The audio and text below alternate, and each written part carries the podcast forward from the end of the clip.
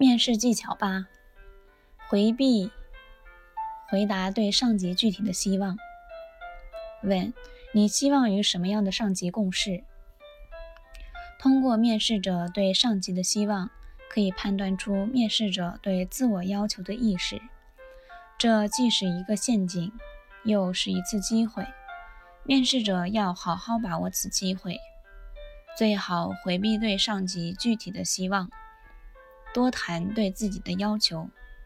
如，作为刚步入社会的新人，我应该多要求自己，尽快的熟悉环境，适应环境。